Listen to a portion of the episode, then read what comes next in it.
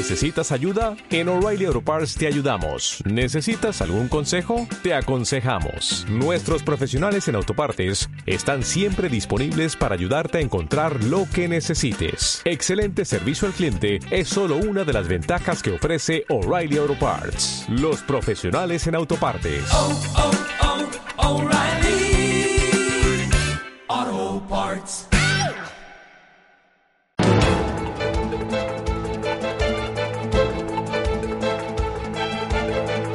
En Radio Intereconomía, la entrevista capital con Susana Criado.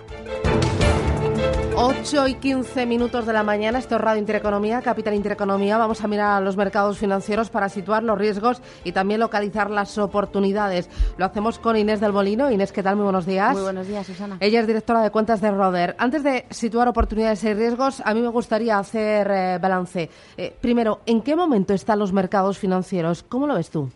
Bueno, nosotros en redes lo que vemos es que el, el 2017 ha sido un, un, año muy interesante para los inversores en cuanto a mercados. La renta variable ha funcionado muy bien, las materias primas probablemente serían el peor de los activos para, para haber estado invertido y dentro de esa renta variable Europa y emergentes han sido los claros ganadores. Nos parece que los inversores han tenido ahí muy fácil el poder capturar las, las rentabilidades. Primero porque ha habido un salto a la, al riesgo, que es verdad que llevamos mucho tiempo viéndolo por parte de de que no hay otra alternativa a la hora de buscar rentabilidad, pero también es verdad que es que en Europa el resultado de las elecciones eh, propició que los inversores finalmente se creyeran que había que estar en renta variable europea. Eh, nos parece que la volatilidad sigue en mínimos, por lo tanto seguimos viendo mucha complacencia por parte de los inversores. La liquidez parece que sigue siendo bastante abundante a la hora de seguir entrando en mercado. No, no paramos de ver cómo como los datos nos son abrumadores y creemos que los activos de riesgo en un escenario en donde el petróleo parece que va a seguir a la baja, por lo tanto las expectativas de inflación no nos van a dar ningún tipo de, sobresalto y lo que va a hacer es que las autoridades monetarias no tengan ese, ese, esa necesidad tan ambiciosa para, la, para normalizar los, la, la, situación, por lo que los inversores podrán seguir encontrando en los activos de riesgo muy buenas oportunidades. Bueno, enseguida vamos con las oportunidades, pero antes, en este balance, eh, cuéntame a tu juicio qué ha sido lo mejor y qué ha sido también lo peor. Pues no, pues seguramente lo mejor ha sido el resultado de las elecciones europeas y el pistoletazo de salida para todo el inversor que está todavía dudoso de invertir o no en renta variable europea. Y lo peor probablemente es cómo empezamos a darnos cuenta de que tanta fe que se puso en la administración Trump, pues está quedando un poco en eso, ¿no? En simplemente un acto de fe, porque no se está materializando y tenemos que empezar a ser conscientes de que eh, es muy difícil que se materialice tanta euforia que se vivió desde el momento de las elecciones americanas. Eh, decías que eh, en este tiempo se ha percibido un apetito por los activos de riesgo, que el dinero ha acudido a Europa y también a los emergentes. ¿A Europa va a seguir acudiendo? ¿Están respaldando eh, los datos macro, los resultados empresariales, el que no haya incertidumbres políticas?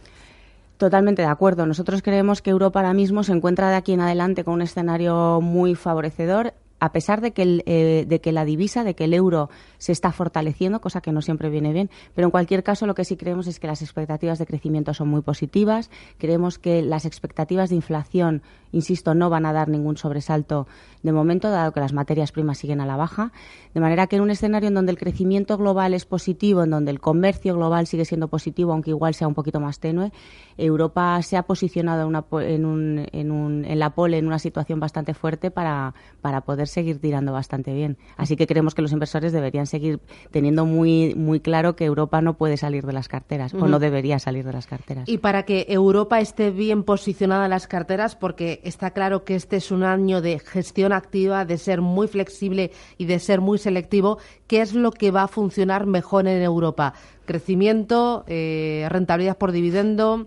Eh, eh, nosotros somos bastante, en ese sentido, bastante amplios. No queremos dejarnos ninguna oportunidad. Nosotros intentamos eh, eh, recomendar o, por lo menos, eh, transmitir que existen carteras que, de forma eh, más amplia, es decir, pudiendo entrar en cualquier tipo de activos sin dejarse de las oportunidades del growth o del value o del sector financiero o de las small caps, carteras que le puedan dar a todo, carteras que puedan aprovechar cualquier oportunidad para no dejarnos nada fuera. Nos da mucha pena quedarnos solamente en carteras value o en carteras growth, quitándote todo lo del todo lo, todo lo restante. Así que creemos que es mucho mejor una cartera más global. Decías que emergentes lo han hecho bien. ¿Lo han hecho bien tanto la renta variable como la renta fija emergente?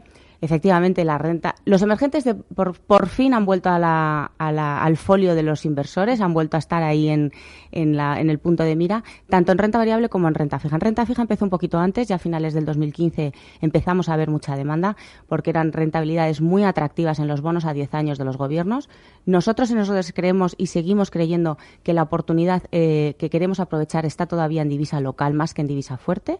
Nos parece que en divisa fuerte se está entrando de una forma masiva y va a haber mucha más volatilidad y más sobresaltos y la renta fija emergente, desde nuestro punto de vista, sigue siendo un activo que nos va a proporcionar muy buenas oportunidades este año, en lo que queda del año. La renta variable ha empezado a capturar todo ese atractivo también. Mm. Antes de que te vayas a renta variable emergente, renta fija emergentes, eh, decías sobre todo oportunidad en divisa local, eh, tramos largos, tramos cortos, eh, mejor renta fija eh, de gobiernos, de compañías, ¿cómo seleccionar bien? Pues mira, nosotros en Esodes lo que hacemos es que a través de uno de nuestros productos intentamos también llegar a cualquier tipo de activo dentro de renta fija emergente, bien sean eh, eh, bonos corporativos, bonos gubernamentales, eh, ligados a inflación, lo que sea.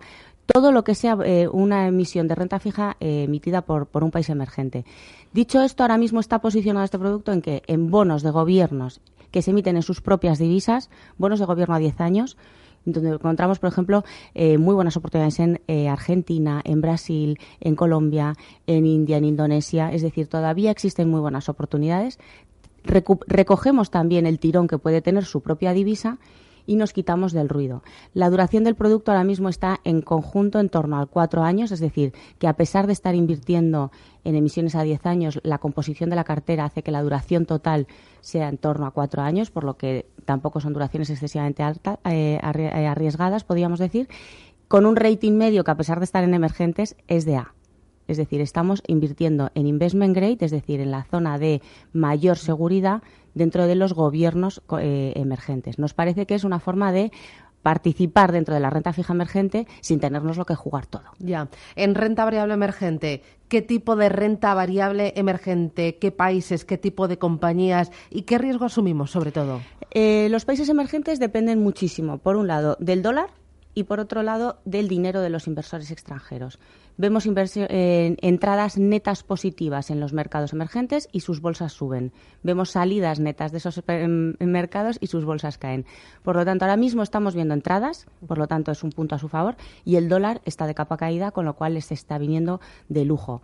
Además, los mercados emergentes no hay que olvidar que viven mucho del comercio global. El comercio global ahora mismo está en una situación podríamos que decir bastante solvente, aunque creemos que el 2000, el segundo y tercer trimestre, el perdón, el tercer y cuarto trimestre del año aflojará un poquito, pero en cualquier caso sigue con, un buen motor en marcha y los mercados emergentes recogen muy bien este crecimiento y este comercio mundial. Así que, ¿en qué compañías? Nosotros lo que hacemos es análisis fundamental de las mejores compañías dentro de los países que nos parecen los más indicados. Es decir, en Esrodes lo que tenemos muy claro es que para invertir en emergentes es mucho más importante acertar con el país que con la compañía, porque puedes tener la mejor compañía que si es del peor país, no te dan un duro. Y si estás en el, en el mejor país, aunque no aciertes tanto con las compañías, es más fácil que recojas buenos beneficios. Y no llegamos demasiado tarde porque lo han hecho muy bien este año. Bueno, si llevamos rentabilidades en algunos productos de 26, 27%. Hombre, tarde nos hemos perdido ya un casi un 25% de lo que ha corrido. Nosotros creemos que todavía tiene recorrido. Lo que estamos muy preocupados nosotros en Esrodes es de que los índices de volatilidad están en mínimos. Esto no es lo normal. Nos estamos acomodando y esta acomodación a esta complacencia de la que tanto se habla, en donde me meto en un activo de riesgo, me lo creo todo, todo me vale, es un poco complicado porque la volatilidad volverá y en el momento en el que vuelva la, la volatilidad y empecemos a vivir en un mercado más normalizado, veremos cómo los mercados suben y bajan y los dientes de sierra tienen que existir. Y los mercados emergentes se caracterizan por tener unos dientes de sierra un poquito más agresivos y un poquito más pronunciados. Pero en cualquier caso, nosotros creemos que la renta variable emergente y la renta fija emergente todavía van a gozar del atractivo para los inversores. ¿Y mercados emergentes, a pesar de que se espera otra subida de tipos de interés en Estados Unidos, porque en teoría a los mercados emergentes les vienen mal las subidas de tipos en, por parte de la Reserva Federal, ¿no? Normalmente les viene mal porque efectivamente afecta al dólar y lo que tenemos que tener en cuenta es que en Estados Unidos los datos de paro del, de la semana pasada han sido muy positivos, es decir, siguen creando empleo de una forma muy importante. La tasa de desempleo se sitúa en el 4,3%, es decir, están prácticamente sin, sin, más parados que los que quieren estarlo. Y, y en ese sentido, la Fed lo que va a poder es permitirse el ver si lo que necesita es reducir balance y puede eh, retrasar un poco más las subidas o si sigue con esa visión tan ambiciosa de no quiero que esto se me sobrecaliente, que esta economía se me vaya de las manos y empiezo a ajustarlo de, de forma más agresiva. Nosotros esperamos dos subidas más para este año. Este año creemos que se quedarán en el 1,5 aproximadamente los tipos para, para el 2017 y vemos los tipos en el 2% para el 2018. Nos parece que el mercado no está descontando tanto que los tipos vayan a subir. Pero en cualquier caso, los mercados emergentes han padecido muchísimo los vaivenes por culpa de las divisas, sobre todo el dólar. La situación de las balanzas de pago de muchos de los países emergentes está muy saneada. Se están permitiendo el lujo de bajar tipos, están con inflaciones a la baja. Nos parece que no todo, pero sí muchos países están en una situación óptima para que esas subidas de tipos en Estados Unidos no les afecte tanto y puedan todavía seguir recogiendo parte del crecimiento global que estamos viviendo. ¿Cuál es vuestra posición eh, con la renta variable norteamericana? Ahora mismo no estamos neutrales. Sí. Es decir, es verdad que es un mercado de calidad, es verdad que es un mercado eh, que hay que tener, pero no estamos sobreponderando las carteras porque nos parece que tenemos que terminar de ver el 2017 y va a ser un 2017 entretenido para Estados Unidos. Primero, porque muchas de las medidas anunciadas no terminan de salir y segundo, porque tienen que tomar las decisiones sobre el techo de deuda que no hay que olvidar que les toca, decir, no, les toca fijar o ver qué hacen con ese techo de deuda en el 2017. Veremos a ver a la administración, porque la última vez que se revisó el techo de deuda fue con la administración de Obama y no lo pasó demasiado bien. Tuvieron incluso una huelga de su propia administración. Así que ahora mismo nos, nos mantenemos neutrales. Están en máximos, pero nos parece que hay que tener, pero, pero sin sobreponderar. Me decías eh, antes que sois positivos con mercados emergentes, tanto en renta variable como en renta fija. En el resto de renta fija, renta fija de países desarrollados, ahí sois. Eh, positivos? ¿Veis eh, oportunidad en deuda corporativa, en gobiernos nada de nada? ¿Cómo lo veis? A ver, como oportunidad del, y comparándola con la que vemos en renta fija emergente, nada que ver. Ya. Lo que sí es verdad es que renta fija, de tanto corporativa como gubernamental, suele ser un elemento diversificador. La renta fija de los gobiernos, sobre todo la de Reino Unido, se ha convertido en un activo refugio y está funcionando relativamente bien. En países desarrollados, zona euro eh, y muchas de las regiones no aportan mucho a una cartera. Eh, si bien es cierto que todavía la renta fija corporativa nos puede dar algo. La renta fija corporativa en Europa, tanto de high yield como de, de investment grade, es decir, en todo los, el abanico de la, de la calidad, nos parece que en un entorno de crecimiento en donde, donde los beneficios están revisando al alza, en donde los tipos parece que van a perseguir eh, bastante planos hasta el 2018, eh, seguimos encontrando fuentes de financiación, muy buenas oportunidades, esas compañías siguen pagando esas emisiones y esos cupones, así que aunque solo sea por el cobro del cupón, ya. ya nos parece una buena oportunidad para tener, aunque no va a ser la oportunidad que hemos visto años atrás. Uh -huh. En este escenario donde vemos que eh, sí que apetito por el riesgo, la volatilidad está en zona de mínimos, hay exceso de complacencia, eh, el escenario macro acompaña, los temas políticos parece que han pasado en un segundo plano. Eh, es evidente que es complicado el acceder a distintos mercados, a distintos activos, el conseguir rentabilidad y se impone el asesoramiento, el ir pegado a eh, un asesor que marque las claves que yo creo que son flexibilidad y gestión activa, gestión activa y gestión activa. Jo, me alegro que me hagas esa pregunta. Porque es que no puedo estar más de acuerdo con lo que nosotros vemos en Esroders. Es que creemos que el, el, el, tal y como están las cosas, que parece fácil automedicarse, es todavía más difícil porque es verdad que esa complacencia nos parece y nos puede engañar de que en, que, que en cualquier activo de riesgo vamos a estar eh, disfrutando de muy buenas rentabilidades sin, sin, habiéndonos olvidado de cualquier tipo de riesgo. Y los riesgos existen, los riesgos acechan, no hay que olvidarse de ellos.